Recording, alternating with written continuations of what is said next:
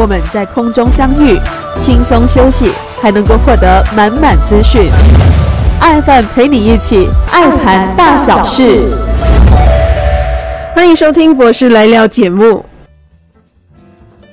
我是轻柔。全国行动管制令落实以来呢，FM 全体上下其实也在尽了非常大的努力来维持电台节目的运作。其中呢，真的要非常感谢每一位呢愿意受访的嘉宾呢，在疫情的期间依然给予我们最大的支持，也为听众呢带来非常扎实的一个资讯内容。在这边呢，也要非常感谢廖博士啊，在这段期间呢，也是在家里面透过这个电话录音的方式，不容易啊，要录制两个小时的节目，你必须要在一个安。静没有干扰的情况之下呢，跟嘉宾做对谈哦。而廖朝基博士呢，本期再次迎来了伯特拉大学传播系的高级讲师谭建胜博士。谭博士呢，在去年的时候也曾经上过博士来聊节目，而这一次呢，他想要和我们谈一谈的，就是有关系到疫情下的健康传播理论的课题哦。在这一方面呢，可以认识这个健康传播的理论，在于传播系来说是什么样的一个理论之余呢，我们也可以透过这个理论呢，运用在我。我们现在非常切身的疫情的情况之下呢，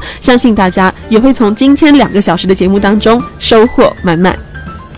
准备好了吗？让我们听君一席话，在知识的海洋中徜徉探索。每逢星期六早上九点到上午十一点，博士来聊。今天博士来聊呢，我请到的是 Jason 博士哦。Jason 博士就是之前我们博士来聊了，也跟我们谈过一个有意思的课题，叫做艾滋病的传播及其相关的课题哦。这次能够把 Jason 老师请上来，是因为我有关注到 Jason 老师最近在社交媒体上有谈到，他有对这个 COVID-19 的这个相关的疫情跟健康传播的议题做了一篇论文。之前我有注意到他是在找一些朋友帮忙填问卷啊，协助的。然后我就借这个机会呢，稍微等待了一下。那我想他可能差不多都已经把论文写的七七八八了，有一些回馈了，那才把他请上来。所以呢，今天就借这个机会呢，把坚胜老师请到我们的节目上来。坚胜老师你好，哎你好，廖小丁博士好，各位听众大家好。坚胜老师在限制令期间的生活状态如何呢？大家都是在家待着嘛，所以大家你在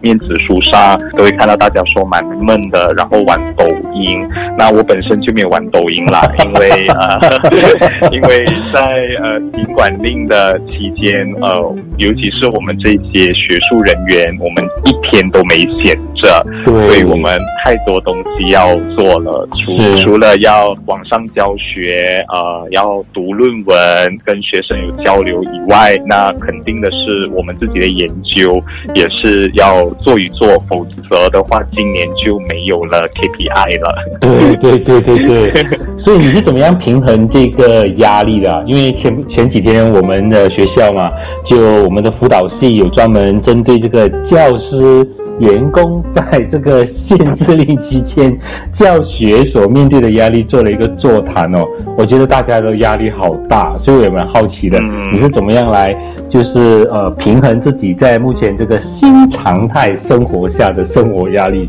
哎，的确，这真的是一个呃新常态。以前我们是在还没有行管令之前，我们都是朝九晚五的，对对，而且我们有效的把我们的那个私人时间和工作时间用用空间来切割，对吧？比如说，哎，我在 U B N 的时候，我在新建的时候啊，那个时候就是我在工作的时候，那我就是离开了办公室，我把门一锁上，那就是我安排我接下来的私人的时间。那现在我们都困在一个家居，然后这个家居。本来应该是我们的私人时间的，那我们让工作全面的在我们的私人空间进行的时候，你是怎么样做出区隔和怎么样做出一个身心灵的安顿啊？真的很不简单呢。我在这个行管令期间，我读了呃有两篇非常非常有趣的一个报道，也是研究。很像在美国，呃，我觉得在马来西亚也是一样哦，都能够都能够谈到跟运用。大家都是把自己的呃卧室。和自己的工作的呃地方都结合在一起，有重叠。那我很庆幸的是，我呃有自己的书房，所以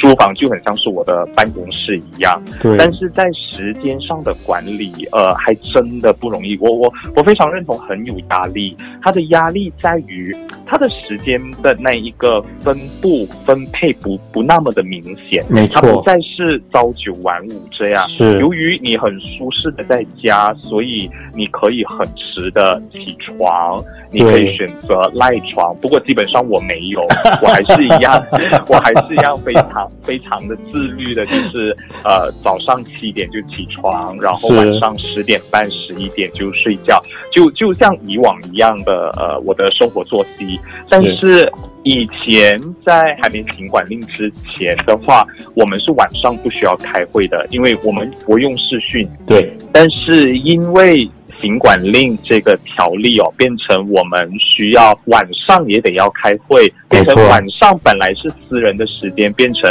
你还得工作，所以我觉得这是很不容易的，呃，要去调试的这一块。另外就是那个短讯的那种疲劳轰炸，哦，一下子大家一下子大家都模糊了这个居家生活和居家工作的那个尺度哦。就是大家都觉得说，哎，你你你既然是在居家了，那好像感觉上你二十四小时都是需要保持可被寻找到的状态。嗯，像尤其健身老师也在上课，我也在上课，这个感觉就更加明确。加上孩子们嘛，就是无时不刻都会处在，我不知道是思考呢，还是想到了才才要问。所以你看，我们的那个讯息都没有停过。我本身呃和你的经历是一样的，但是呃我还是一样会有我自己的。呃，那个呃，boundary 还是有一个一一条线在，就是区分开来，就是呃，我回讯息的时候，我只会在工作的时间回讯息，就是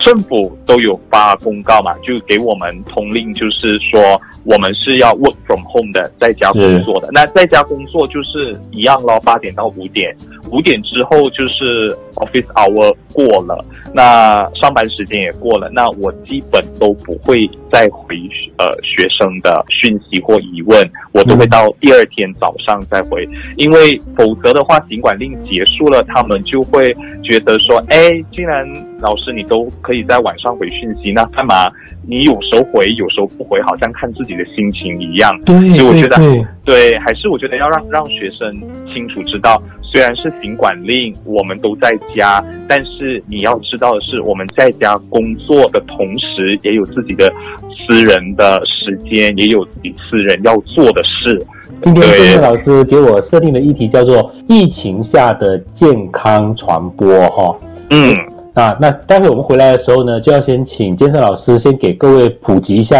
这这一个概念，什么叫做健康传播。在正在收听的是《爱谈大小事》，博士来聊。听君一席话，博士来聊的今天呢，我请到的是，呃，UPN 大学布特拉大学传播系的高级讲师兼谭健胜博士。不过一般上我们叫他 Jensen，因为 Jason 念起来是比较顺口的。然后我又是 Joe，就 Jason 和 Joe 在对谈。然后今天呢，今天呢，健身老呃健健身老师哈，就和我们谈一谈什么叫做。健康传播，好，呃，健康传播其实呃，健康传播是一门学科啦，它是一个公共卫生及传播学的一个结合，是它让我们呃这些传播的学者如何运用沟通的一些技巧以及策略去呃通知、去影响、去激励个人，甚至大众，还有机构。他们做出有效的一些健康的决定，嗯，然后呢，从而去改善他们健康以及提高他们自己的生活质量。所以，主要呢，在现在这个非常时期，哈，呃，这个呃新冠病毒 COVID-19，那我们这我们这健康传播的学者，而，这个健康传播这个学科呢。主要是将这个预防传染疾病和治疗的讯息，运用不同的媒体将它传播出去，所以主要是要提倡公众与社会社区参与来一起对抗这个疾病传染的一个非常重要的学科。那这是基本上呃健康传播的一个一个理解。换言之，健康传播其实就刚才老师所说的哦，它涉及到媒介，涉及到这个内容的规划，以及涉及到那个传播的效果，对吧？对对对，所以它也是呃包括了各种领域，例如人际关系，比方说呃医生与病人之间的沟通，嗯呃到底是否良好，是否有达到呃一定的这个效果，嗯以及媒体如何去宣传，比方说现在假新闻哦，呃这些那么的的猖獗，那么的多关于这个新冠病毒的消息，所以呃媒体又在这个呃时期扮演着什么样的角色？呃，来让呃听众甚至观众、读者能够掌握最及时以及最正确的这个新冠病毒，甚至其他的健康的意呃的讯息。是。那这次这个杰森老师你所设定的这个研究的课题，它的题目叫什么呢？这个呃，我的研究的这个课题在新冠病毒呃这个非常时期，我们主要的是探讨呃马来西亚的呃人民他们对这个呃新冠病毒的知识，嗯。以及对政府还有呃的这个预防的态度，态度。以及他们呃如何的去呃进行，以及去接纳呃在生活中必须要呃具备的一些态度以及行为哦，所以是主要去研究他们的知识，研究他们的呃态度以及他们的行为，在这个非常时期。是。当然，这个研究的成果，呃，坚生老师是已经有初步的一些发现，不过我们可以过后再来细细的聊哦。那现在当然还是要继续再普及一下我们这个健康传播这个学科，因为大众们对于这个这门学科还是比较陌生的。说到传播嘛，大家都想到的就是传统的这种媒体传播研究哈，例如我们的电台就是一种传播的媒介。然后现在我们也关注到最近的纸媒好像进真正进入寒冬了哦。呃，这几天开始就有呃几个大的纸媒就是削削减了它的那个版面，报报纸越来越薄，所以这个也也预示着原来大家一直都在观望，甚至说还在还在想需不需要转型，这个已经不能谈了，现 在就是要转型的了哈。所以这个传播也涉及到我们大家比较熟悉的，现在可能大家起床的第一件事情就是刷刷手机，刷刷相关的平台，刷刷相关的这个媒介，看看有哪一些讯息哦。但嗯和这个传播媒介相关，又又和健康，这个又属于是医学类的这样的一个领域哦。其实像老师这样的一个学者，你是怎么样需要做到平衡的呢？呃，这个还真的是不简单。往往我们呃健康传播学者可能就会太偏向于去医学的这一块。我记得我读博的时候做呃艾滋病研究，我还记得我的博博士导师。就一直把我拉回来，因为我已经偏离了轨道。我一直都探讨什么是艾滋病，对然后呃它的一些预防，然后怎么样传播。那我忽略了最主要的就是传播学的这一块。那基本上呃，这个无论是艾滋病也好，或者是现在的新冠病毒也好，它只是一个。让我们取材的一个课题，它是一个 context。对，那最主要的是，我们还是要回到我们的根本，那就是传播学在呃在健康的这一个层面上，这个领域上能够发挥怎么样的一个作用，能够呃怎样怎样变成一个具有权威性的一个学科。那健康传播这个呃，就是一个非常新的一个学科，在马来西亚其实并不多呃学者在在积极的参与这个。你会看到有一些啦，你会看到有一些学者他们会说，哎，我也做这个研究。但是当你深入的去了解。对方的这个健康传播的知识，你会发现到他们缺乏理论，他们缺乏呃一些呃讯息的那些如何应该怎么去呃发挥。或者是去探讨健康传播的这个学科的时候，你会发现呢，他们并不足在在这一方面的知识上，所以在平衡的方面，我觉得重心还是会在传播学，但是我们是无法避免的，得和医学院和呃科学家要有一定密切的这个交流以及合作。所以我们才能够了解某一个病毒或者某一个课题，比方说现在新冠病毒哦，这个呃事件上，我们要了解一些健康的一些资讯。是，好，我们先稍作休息，待会回来的时候呢，可能要请这个健身老师呢，因为这个这个这个学科在马来西亚算新哦，但是在国外呢，其实是一个相当成熟的一个学科，那很多国外的经验都可以让我们作为借鉴。待会回来的时候，可能请健身老师再和我们详细谈一谈。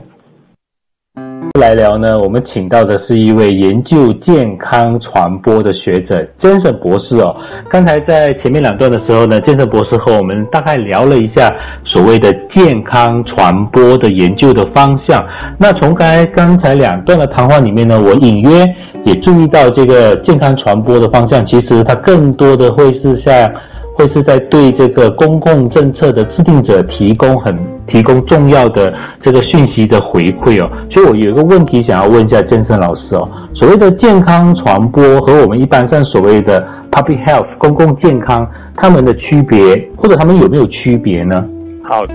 呃，谢谢啊廖朝基博士呃这次的邀请，那这个它的区别当然还是有的，呃，如果公共健康呃。或者是公共医药 （public health），那他们主要的是呃去了解，呃就是说一个社群以及呃一个一个组织，他们是如何去看待呃健康的一些相关的呃事情，例如说现在的新冠病毒，那呃在这个社会上，人们他们是否明白需要戴？呃，就是需要戴口罩啊，然后他们知不知道这个？呃，社交距离呀，等等之类的，这个是比较在于 public health 的。嗯，那他们是非常呃，他呃这个学科呢是在呃医学院的，而 health communication 也就是健康传播。那上一节我已经说到的就是它的主要还是在于这个传播学嘛，所以 health communication 你会看到这门学科它都是在呃传播系。或者是媒体系底下的一个一门学科，那这是这是最大的差别。Public Health 是没有呃着重于这个呃传播学的，他们他们不会他们不会了解传播学里面的一些知识与理论，而 Health Communication 健康传播是会运用到传播学的这个。技巧以及知识去探讨健康，所以这两者的确是有差别的。是，所以直接这样子来看的话呢，可能就是健康传播会更加重视在这个受众群。对对，是非常注重在受众群，也会注重在呃他所用的平台，如何和他的社区。呃，和他的呃主要的这一些受众，呃，传播他的讯息，以及当然我们也会看到的，就是他所发出的、所传播的那个讯息又是如何的，有没有效的？所以，呃，公共卫生机构的学者或者公共卫生组织的这一些研究者或者是呃人哦，他们。是会多多少少一定要运用到媒体这一块来传播他们的这些公共卫生的意识给大众。所以，我们健康传播就会去看这个过程，对，到底呃讯息有没有有效的传达给民众，民众是否真的明白呃它的危险性，某一个疾病的危险性？那他们在在面对日常生活中的时候，他们又如何的去看待以及去呃执行这个行为？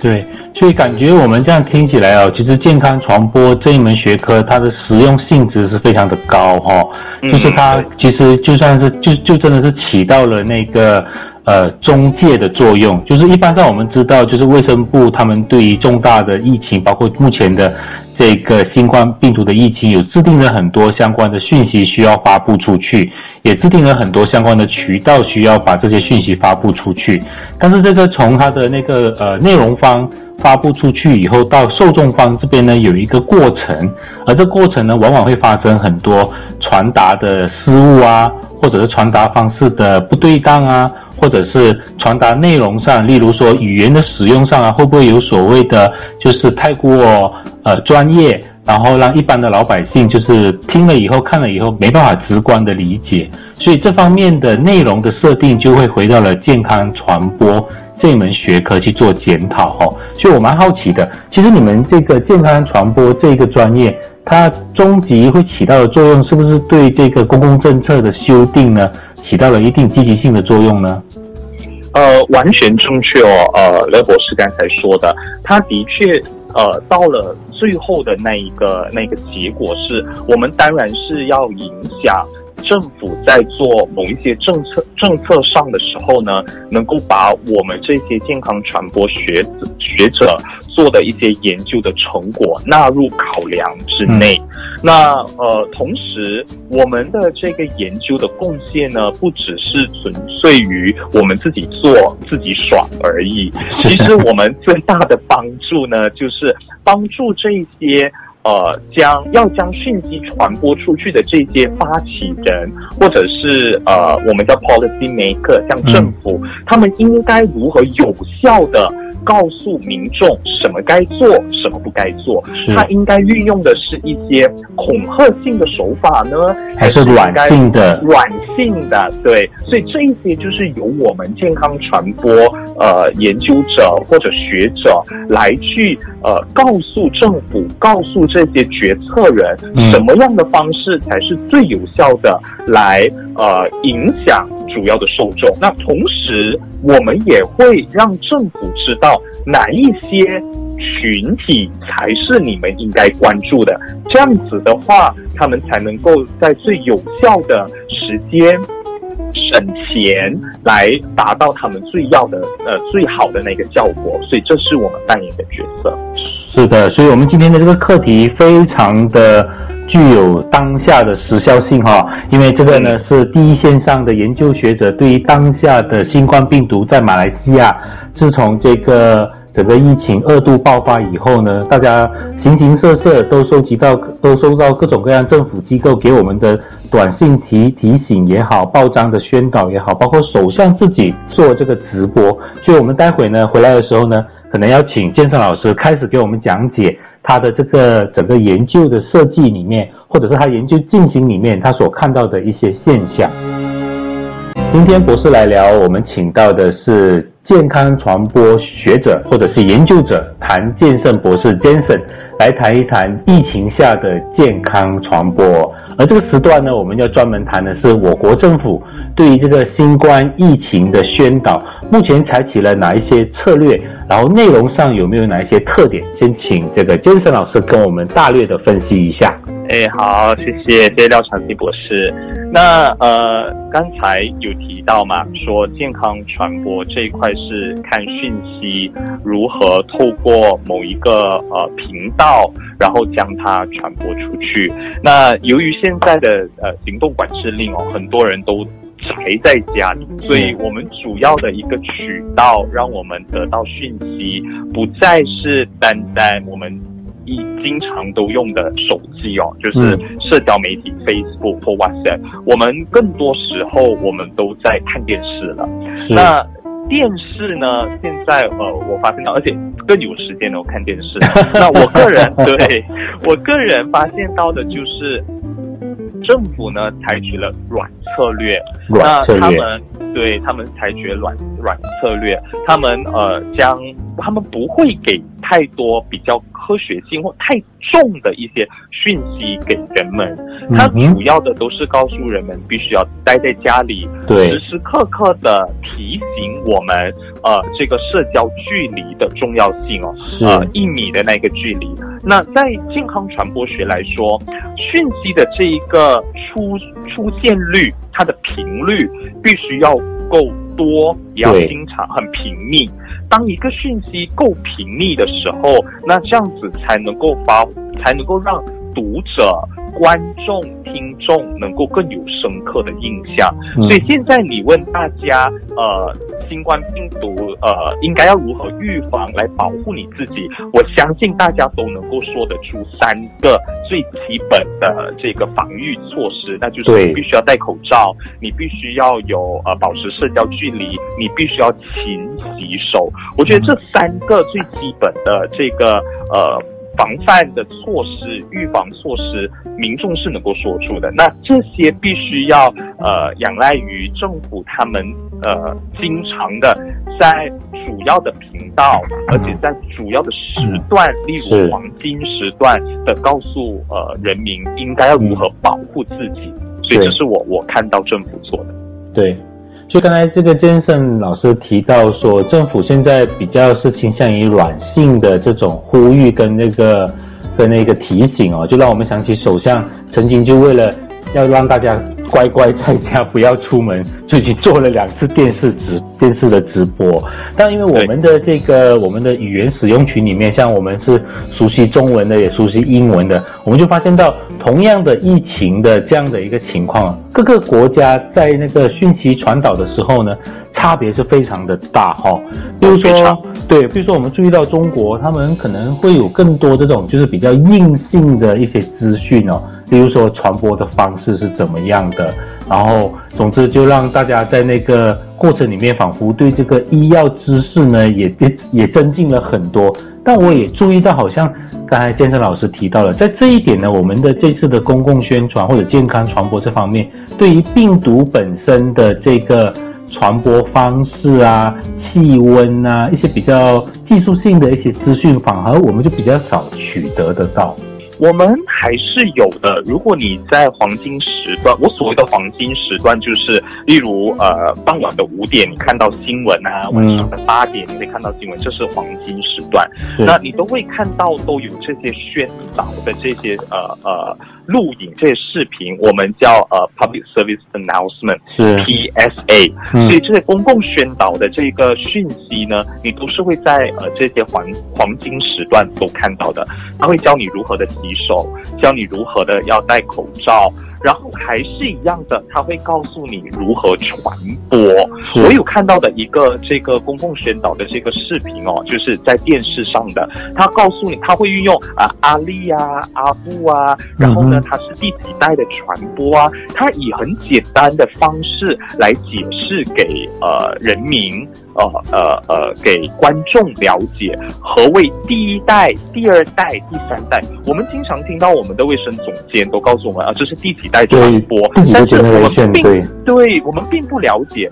这是这是什么意思啊？什么叫第一代、第二代、第三代？连我们自己都不知道我们是第几代，就我们有公公婆婆，我们我们都会混淆。所以在这个非常时期，又是关关乎到医学知识的，我觉得政府它运用了这些动画的方式，这就是媒体的这个这个效用了。嗯。它能够用动画的方式，然后用人物叙述的方式，让我们了解何为第一代、第二代又如何的传播。所以我觉得这是电视能够做到的，而在收音机我听到的就是政府做到的，就是他教我们人民如何用生日快乐唱生日快乐来洗手，来达到我们有效的洗手。我们只要唱两次生日快乐，就能够最有效的将我们手的这些细菌给洗干净。但是要用对的方式啦，所以这个是是我看到的呃那个方法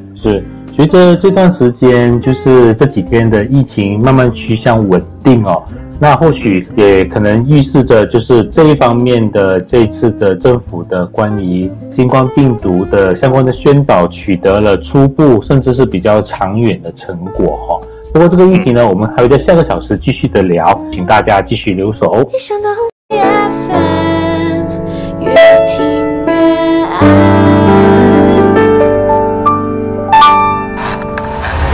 周末扭开收音机，我在这里，你在那里，我们在空中相遇，轻松休息，还能够获得满满资讯。爱饭陪你一起爱谈大小事。资讯脉动，全天放送。谢谢你继续守在越听越爱的 FM。你好，我是轻柔。你现在正在收听的节目呢是博士来聊节目，而节目呢已经进入了第二个小时。今天呢，廖朝基博士呢就迎来了波特拉大学传播系的高级讲师谭建胜博士，而他们对谈的主题呢就是跟这个疫情下的健康传播理论有关。继续和你博士来聊。准备好了吗？让我们听君一席话，在知识的海洋中徜徉探索。每逢星期六早上九点到上午十一点，博士来聊。听君一席话的今天，我请到的是谭建胜博士来和我们聊这个课题：疫情下的健康传播。上个小时的时候呢，我们谈到了政府在这次新冠病毒肆虐的年呃时候呢，所做出的各种各样的这个。宣导以及他们宣导的方式哦，那我我也想要请问这个健身老师哦，就是我们除了注意到卫生部所对于这些疫情所倡导的刚才所说的三部曲嘛，勤洗手、戴口罩，还有一个是保持安全距离之外，我们也注意到其他的部门也对于我们这个呃乖乖在家的这个情况呢，也做出了很多有意思的宣导的内容哦。相关的这些内容也算是你研究的范畴之一吗？好，呃，谢谢哦，廖朝基博士呃的邀请。那这个题目，我相信大家都会认同我的说法，就是卫生部其实在这个新冠病毒的这个控制以及呃宣导都做得非常好。那当然，呃，我们不能忽略的就是。有一小撮人，他们呃做出的一些讯息是非常嗯非常奇葩的。对，但是对，但是呃我们也看到，就是呃妇女发展部他们说到的，就是当我们在家的时候，一定呃会有发生的一些呃我们平时可能忽略的。比方说家庭暴力啊，我们本身没去看的，然后夫妻之间的这个沟通方式啊是如何的？因为我们把夫妻沟通的这个常态，呃，看得非常理所当然，所以当现在有更多时间在家的时候呢，种种的不顺眼就会浮现了。对，那这样子，这个是属于也属于我们健康传播的这一个这个这一块，是因为它会影响。我们的心灵发展，它会影响我们的呃情绪，是它也会让我们忧郁。那我们宅在家，当我们没收入的时候，这也会影响我们自己的呃我们的身体的健康。那健康传播并不代表说你没有疾病，你我们只看疾病，我们只看你这个人有没有三高，我们只看这一些没有。我们也主要看的是，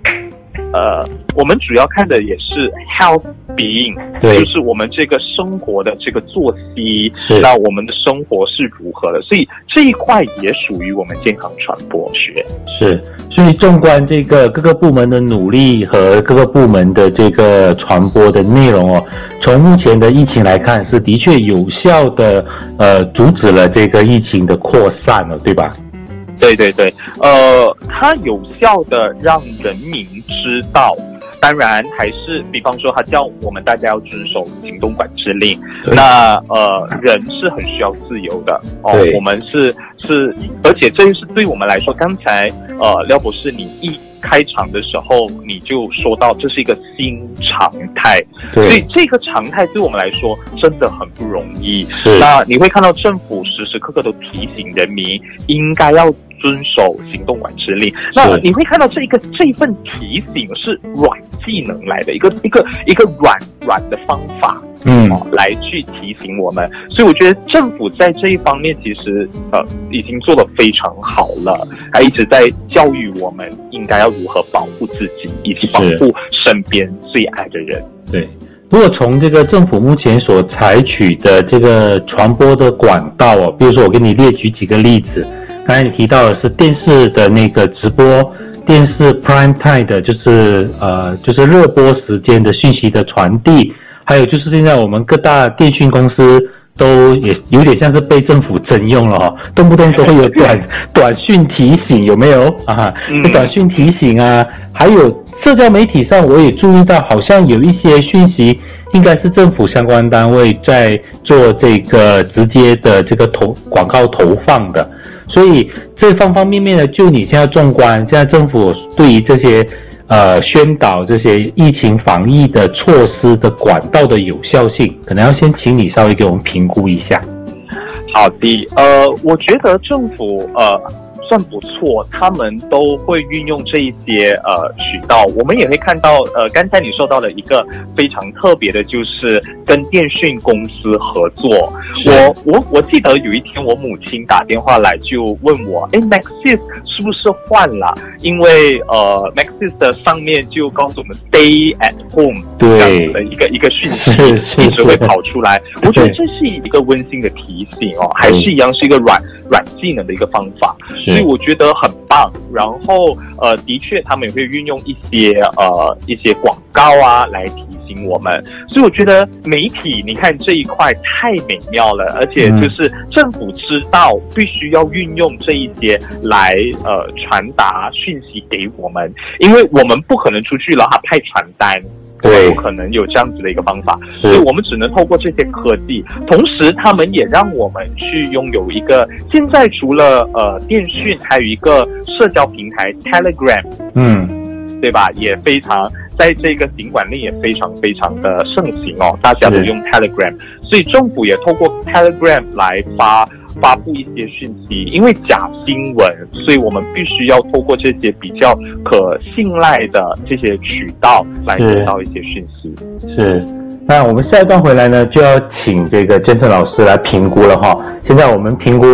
差不多就是政府的讯息作为讯息发布方，它的那个内容的传播的方式。以及它传播的那个媒介，目前的效果是不是棒棒的？哈，但是我们也别忘记，这个健康传播最关键的是受众的那个接受度以及受众的那个反应啊。所以下一段回来就就要请老师，根据他目前所做的研究，观察到这些受众群的时候呢，针对这些形形色色政府千方百计发布的这些抗议的那个讯息，他们有得到有效的传播吗？来聊呢，我们请到的是波特拉大学的谭建胜博士哦，他主要目前研究的课题是一个有关健康传播的课题，而这次呢，他正好把这个课题呢锁定在这个新冠新冠病毒下的这个健康传播的相关的课题，而为此呢，他做了一个很大量的一个问卷调查，而问卷调查最主要就是要测试或者是衡量这个当下的这个。呃，政府的疫情传播的讯息是否有效的能够受到达到这个受众群？需要请建成老师先跟我们讲一下，他这次做的这个调查，他所采取的方法、问题的设定以及那个样本大概是有多大？好，呃，谢谢廖博士。那在这个新冠呃疫情下，我们也呃有这个行动管制令。那当行动管制令的时候，我们就会看到很多学者纷纷都要呃那分秒必争的，一定要呃做出一些研究。那当然呃我在这个领域的那这一块也是属于我们的研究，所以我们也一样的做了这个呃研究的功课。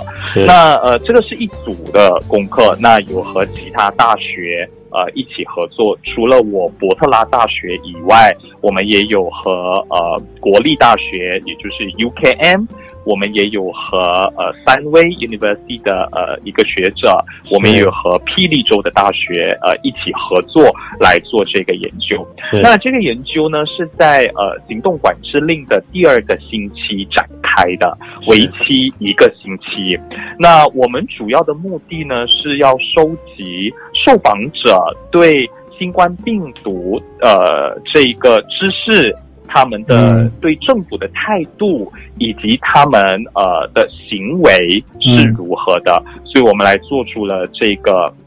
呃研究。那呃，我们在一个星期里收集到的是四千八百五十份问卷。而这四千八百五十份的问卷是可用的问卷，那当然有效的问卷哈，对，有有效的问卷。那可能在期间会有一些问卷是呃遗漏的，就是说有有呃受访者遗漏的，那我们当然就会将它给呃丢弃。那这个四千八百五十份问卷呢，是依照我们统计学的计算呃收集到的人数。那这。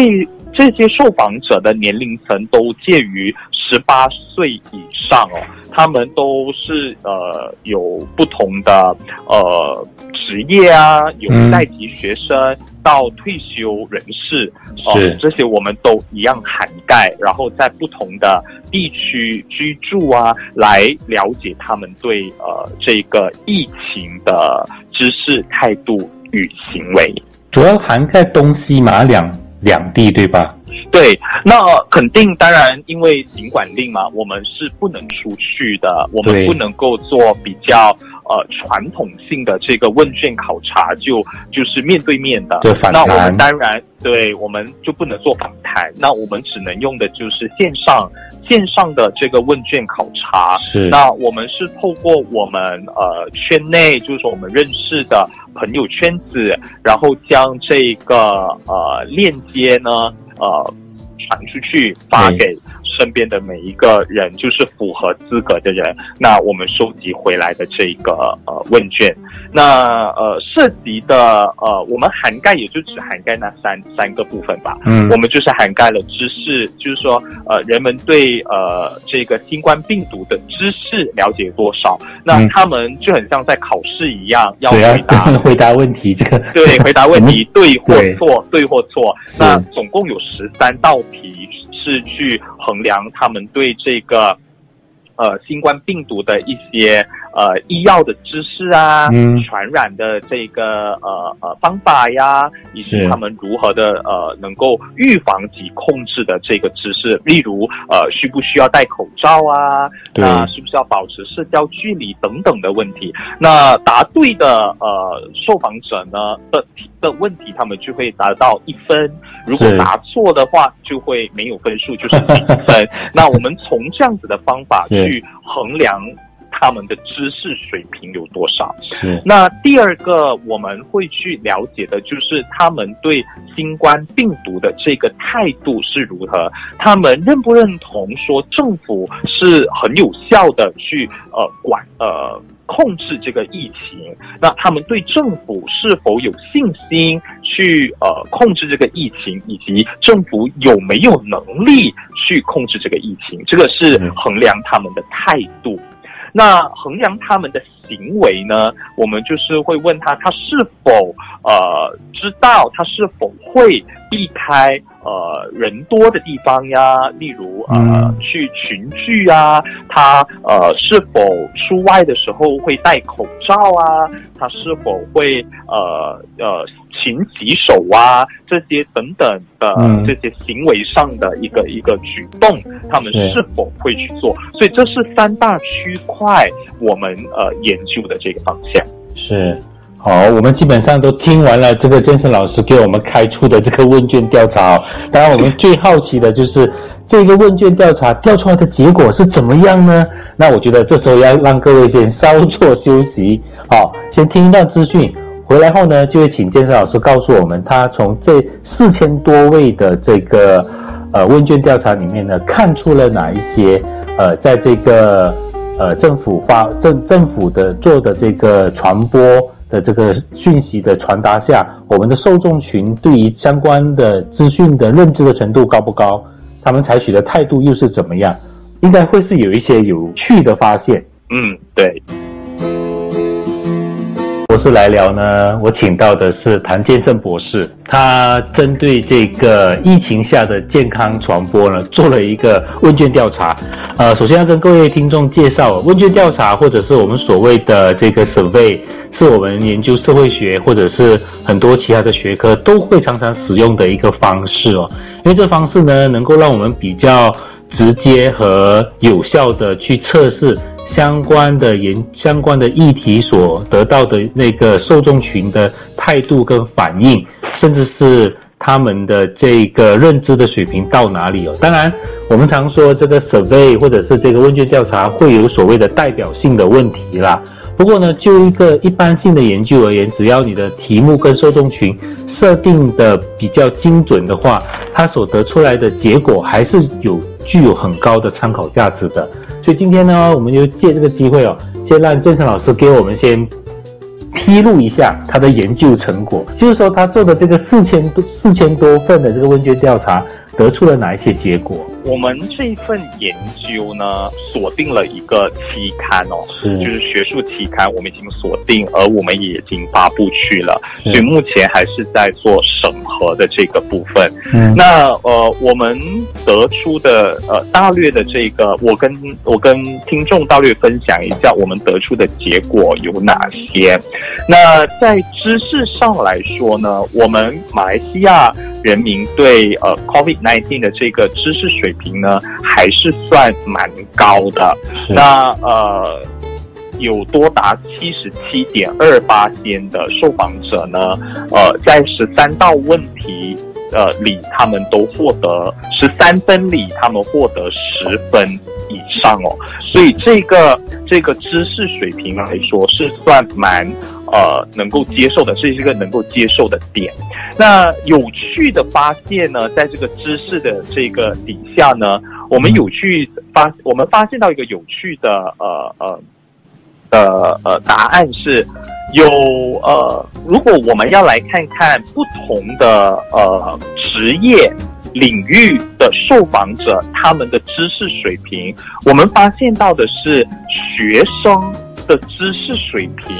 其实是比其他的职业来呃相对的低哦，那这是一个非常呃呃呃有趣的一个发现，这个蛮奇怪的哈。照理说，学生，应当然你的学生是指大专生还是那大专生嘛？因为你的你的那个年龄设定是十八岁以上嘛，对吧？对对。那大专生照理说他们的知识水平。都比都比较专注嘛，因为他们在目前在大学里面学习，那为什么会发生这个情况？不过这个待会再问，还是先请健身老师继续的聊。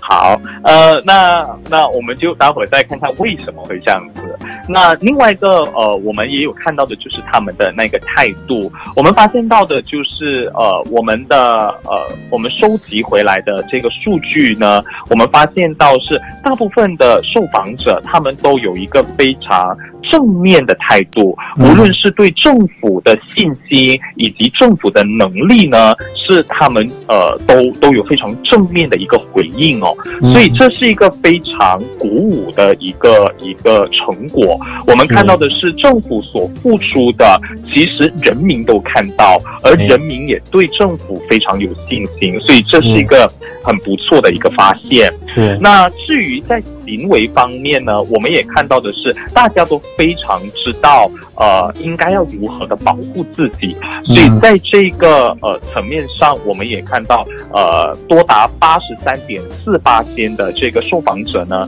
他们都是会避开呃这些呃比较多人的地方哦，因为他们知道呃这个呃新冠病毒的传染传染。率呃的几率以及它的那一个呃方法是透过人多的时候哦，所以这是我们我们呃发现到的。是，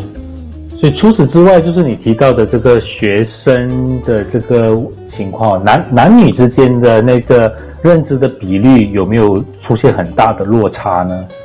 呃，男女之间的比率呢，我们目前我们是有看到是有呃。有落差的，但是我们在我们还是要做进一步的分析，因为我们目前分析的是用另外一个的统计学方法，所以我们呃还没有在更深入的去去探讨这一块。但是如果我们以最初步的这个呃研究成果来看呢，嗯，它是有有一定的这个差别的，是。回到刚才我的那个问题哦，诶，为什么在这个情况之下，反而学生的这个知识水平反而就认知水平反而就偏低了呢？这个原因哦，我们我们呃做出了一个一个讨论，就是可能是因为政府，你看在行管令期呃之前，我们收到的呃太多太多的资讯了，是，而这些资讯呢，其实都是呃。都都发布在很多地方，在我们的社交媒体啊、电视啊、呃呃电台呀，甚至我们的家人也无时无刻的发一些讯息，告诉我们：哎，这里有人确诊啊。可是那些都是假新闻，然后世界卫生组织又告诉我们说啊，健康人不需要戴口罩啊。对。那呃，新冠呃病毒呃的第二波发生在马来西亚的时候呢，然后又有行管令呢，政府就呼吁大家应该要戴，必须要戴口罩啊。对。这些讯息的重叠，导致学生他其实并不知道哪一个讯息他们应该要去去呃收集，应该去吸纳的，所以这个部分是呃呃他们有所呃怀疑的，我觉得他们有迟疑的这个地方。因为呃，他们可能会停留在呃之前的讯息，那现在这些讯息太多了，多到他们呃已经不知道应该要去进哪一个讯息了。对。那刚才呃廖博士有问到，在男女之间他们的这个知识水平是否有差别？那呃我的资料上显示呢。其实是有差别的，而且是女呃，就是女受访者他们的知识水平呃较高，对，而且他们都是五十岁以上的受访者，嗯，而且他们都是居住在呃就是城市，以及他们有高收入的。是，听开健身老师这样子一说，关于大专生哦，我们很很快就可以联想得到哦，就大专生因为比较活跃。对吧？活跃就不单是他们的思路上比较活跃，他们的这个呃手机的讯息啊，还有那种网上的那个讯息，他们也接受的比较活跃。反而这么我们所谓的就是很活跃的去吸取资讯的人，是一个 active player，就是一个积极的人。而积极的人很快可能就会在呃大量的讯息里面，他反而可能就呃迷惑了。反而如果反观非大专生，可能就回到了传统媒体。可能回到了电视新闻，可能回到了就是我们所谓的报章。那可能这样的这样的群体呢，他们在接受那个讯息的时候呢，因为他他那他吸取的就是呃就是官方媒体的那个讯息嘛，所以他会他就比较确定，也也就比较确切跟随着这个政府的步伐的了。对对对，我非常认同廖博士说的，因为这这一群年轻的小伙子们。他们有那个呃去收集资料的这一个能力，他们知道去哪一个平台收集，因此他们得到的讯息可能和政府发布的或者是朋友所给的有有点出入，因此，所以在我们衡量他们知识水平上的时候呢，所以就会有一个差别了。对，而且也而且也比较让我们觉得，我不知道说是呃是欣慰呢，还是还是一个我们教育工作者呢觉得要自豪的地方，就是大专生普遍上会质疑权威嘛。质疑质疑这些讯息嘛，所以他们可能花了更多的时间去做查证，然后对比，所以相较之下呢，他们对于很多讯息，而他们又又又足够活跃，他们可能这时候对于政府的官方讯息他们会存疑，然后他们可能会把相关的讯息跟国内外做比较，对，可能是这些综合面来看，就导致了这个健身老师测测验出来的这个认知水平的时候，诶，大专生。可能不能说他认知水平偏低，可能应该说他的态度上，可能态度上呢，可能就不是说就只是呃一厢情愿的跟随着这个呃政府的这个讯息的了。嗯，我非常谢谢呃廖博士给了这样子的一个一个思路哦，我觉得呃以不同的角度去探讨这个是是非常不错的，所以我觉得哎我也能够接受这样子的一个一个讨论的方式以及这个视角。所以，呃，但是我们要先休息一下，因为又有讯息要进来了。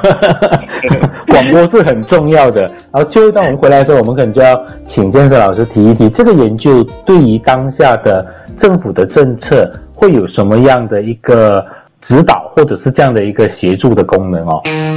星期六早上九点到上午十一点，博士来聊。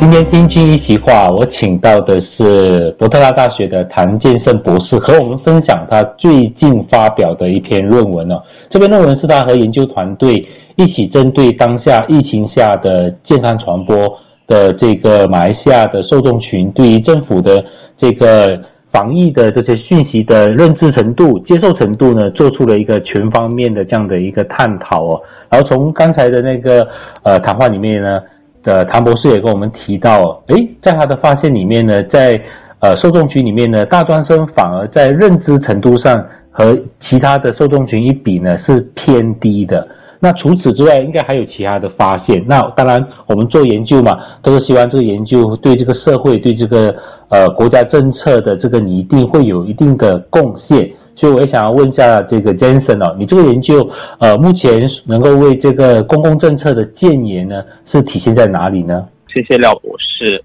那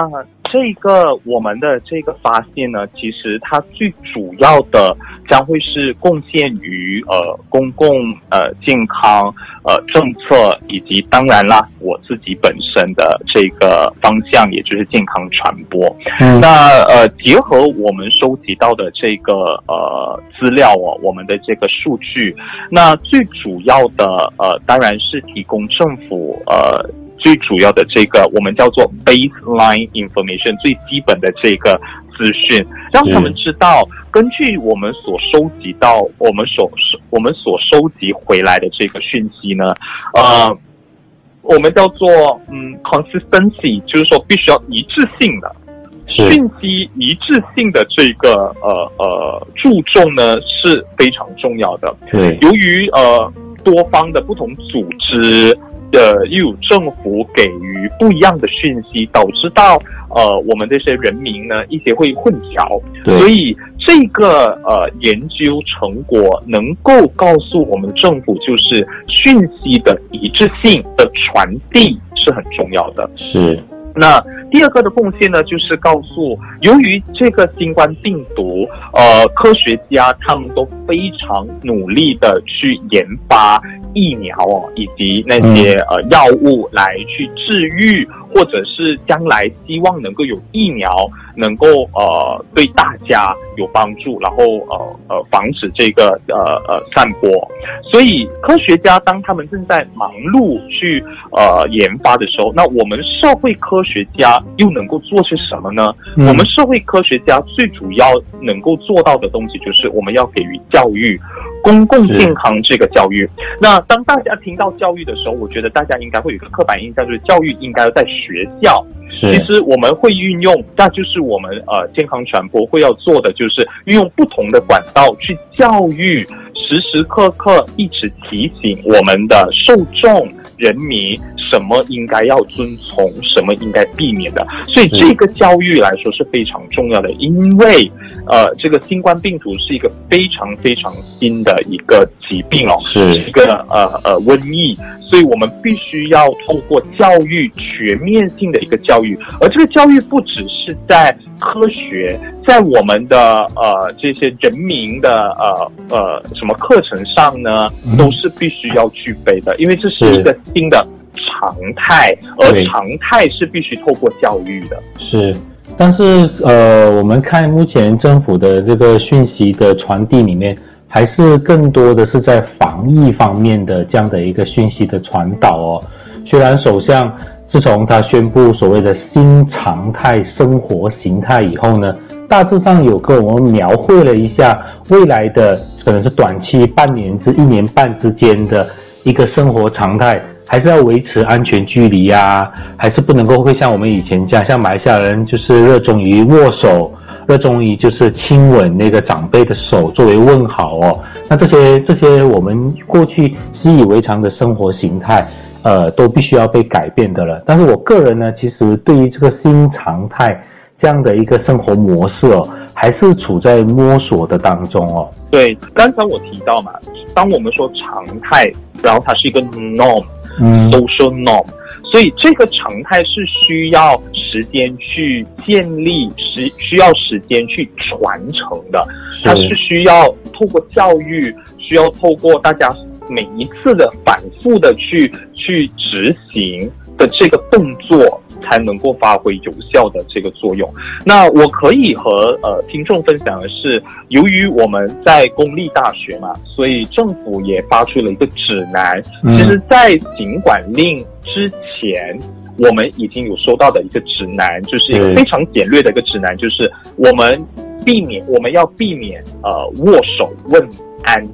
哎，在在我们的这个政府机构，呃，我相信大家都很知道，在政府机构，我们男男女女之间，他们对都会有一个问安的一这个这个方式。是那呃，由于这个新冠病毒的这个演变哦，而且它这个传播力又这么的强，所以也告诉了，也提供了这个指南给我们。所以我觉得，透过教育以及一个榜样，也就想说，由公务员这里先开始，嗯来做出这样子一个典范，来来来呃，告诉人民是也应该这么做，这样子。对，但是呢，我们更加关注的还是我们自己的生活，因为这是处在一个瘟疫横行的一个大背景，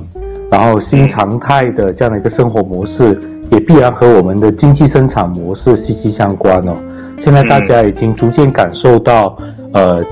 近两近一个月多的这个现行令呃影响下的那个经济，已经出现了很多挑战。而我们嗯呃还在现行令的居家生活的时候呢，也命令我们这个私人时间、工作时间呃分不清，还有这个家居生活里面的空间的这个局促，让我们也无法有效的能够去做出一些友善的安排哦。所以嗯我相信未来的这个健康传播还是一个非常有非常有前景的研究课题，我们叫做呃研究热点哦。所以我非常期待这个健身博士哦，做完了这个 COVID-19 以后呢，是否可以花多一点时间呢，来为我们的这个新常态生活呢，提供一些呃建议和提供一些见解。尤其刚才你在其中一个谈话里面有谈到一个重点哦，